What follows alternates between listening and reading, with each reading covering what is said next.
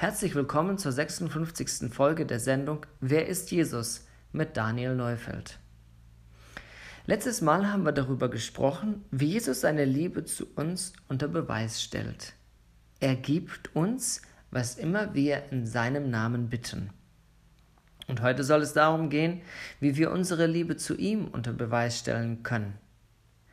Er sagt, Liebt ihr mich, so haltet meine Gebote. Diese Aussage klingt, das gebe ich zu, für die heutigen Ohren sehr befremdlich.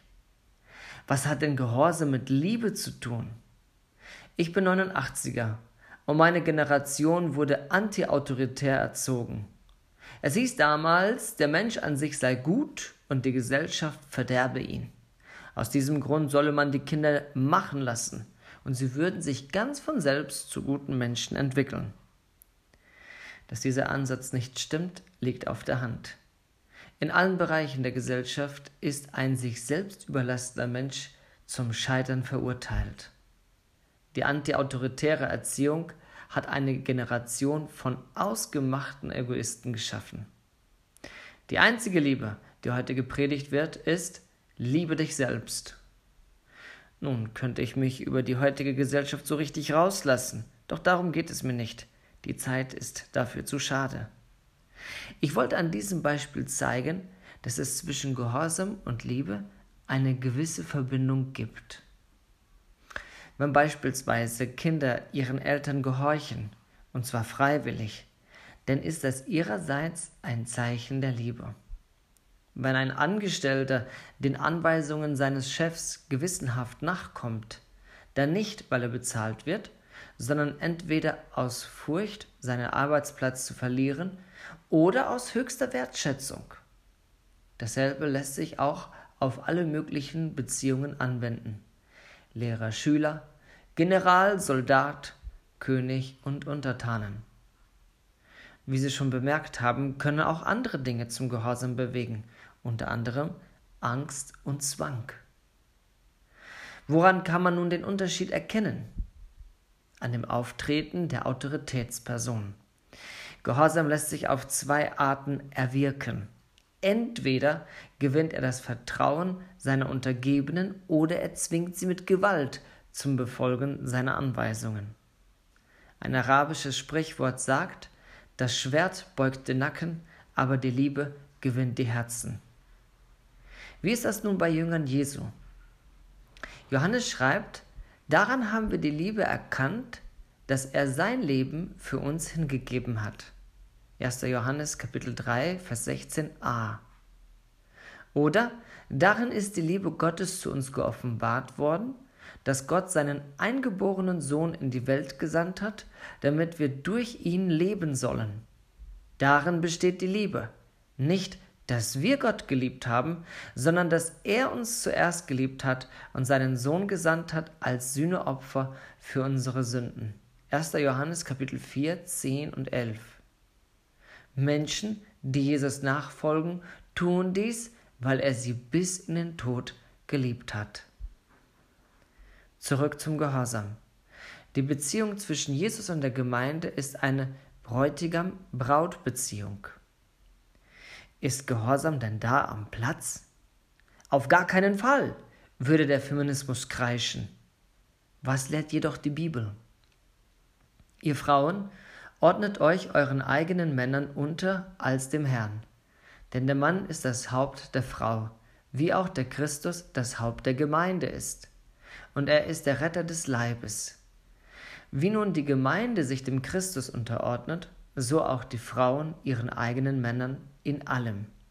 Epheser Kapitel 5, die Verse 22 bis 24.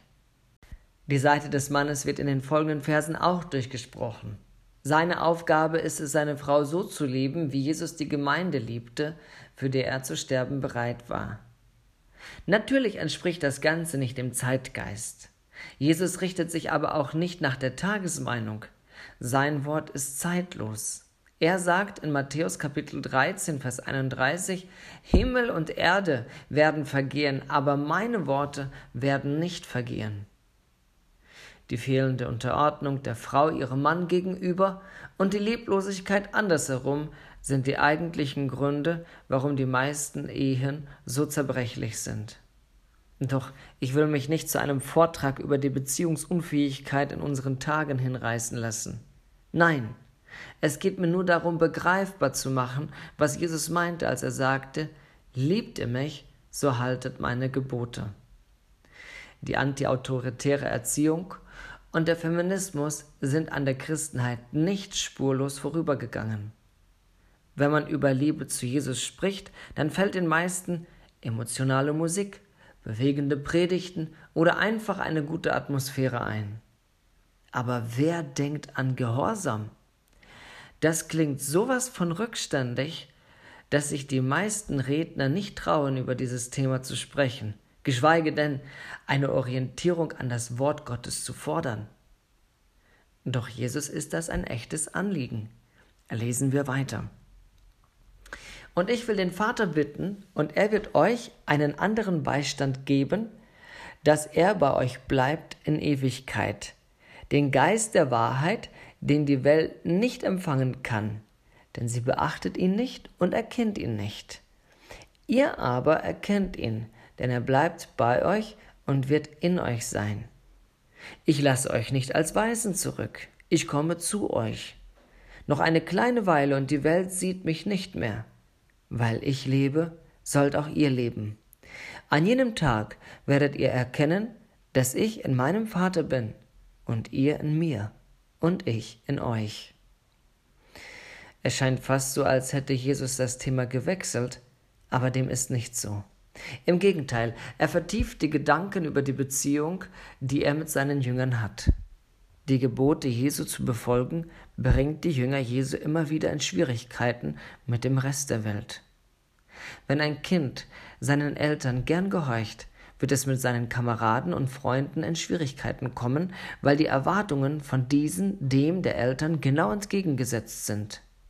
Jeder von uns kennt dies aus seiner eigenen Kindheit. Entweder ist man der Spielverderber oder aber man riskiert Ärger mit den Eltern. Auch Frauen müssen sich häufig entscheiden, wem sie gefallen wollen, dem Trend oder ihrem Mann. Dasselbe gilt natürlich auch umgekehrt. Wenn der Gruppenzwang sich unser bemächtigen will, dann brauchen wir diesen Beistand, der uns hilft, Jesus im Alltag gehorsam zu sein. Die Welt kennt den Heiligen Geist nicht. Sie nimmt sein Wirken nicht bewusst wahr. Sie kennt auch nicht die Gebote Jesu und setzt seine Nachfolger unter Druck, ohne zu wissen, warum diese viele Dinge mit ihrem Gewissen nicht vereinbaren können.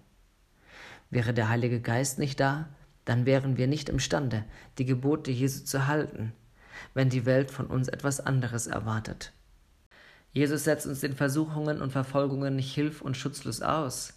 Nein, der Heilige Geist, von ihm gesandt, hält die Verbindung zu Jesus aufrecht. Diese dritte Person der Dreifaltigkeit Gottes vermittelt uns seine Gegenwart. Nur noch ein Gedanke zu dem bemerkenswerten Satz, weil ich lebe, sollt auch ihr leben. Jesus nahm hier vor seinem Sterben Abschied, aber er weist ausdrücklich auf seine Auferstehung hin. Seine Liebe zu uns überwindet den Tod und macht die uneingeschränkte Beziehung in der Ewigkeit überhaupt erst möglich.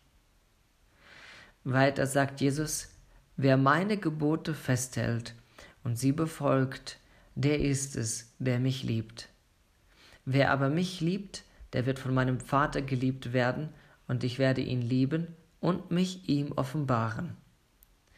Jesus äußert seinen Wunsch zum zweiten Mal. Diesmal verspricht er den Gehorsamen eine besondere Belohnung. Er will sich ihnen offenbaren. Wenn wir von der Liebe Jesu zur verlorenen Welt sprechen, dann sagen wir, dass sie bedingungslos ist und durch seine Vergebung zum Ausdruck kommt.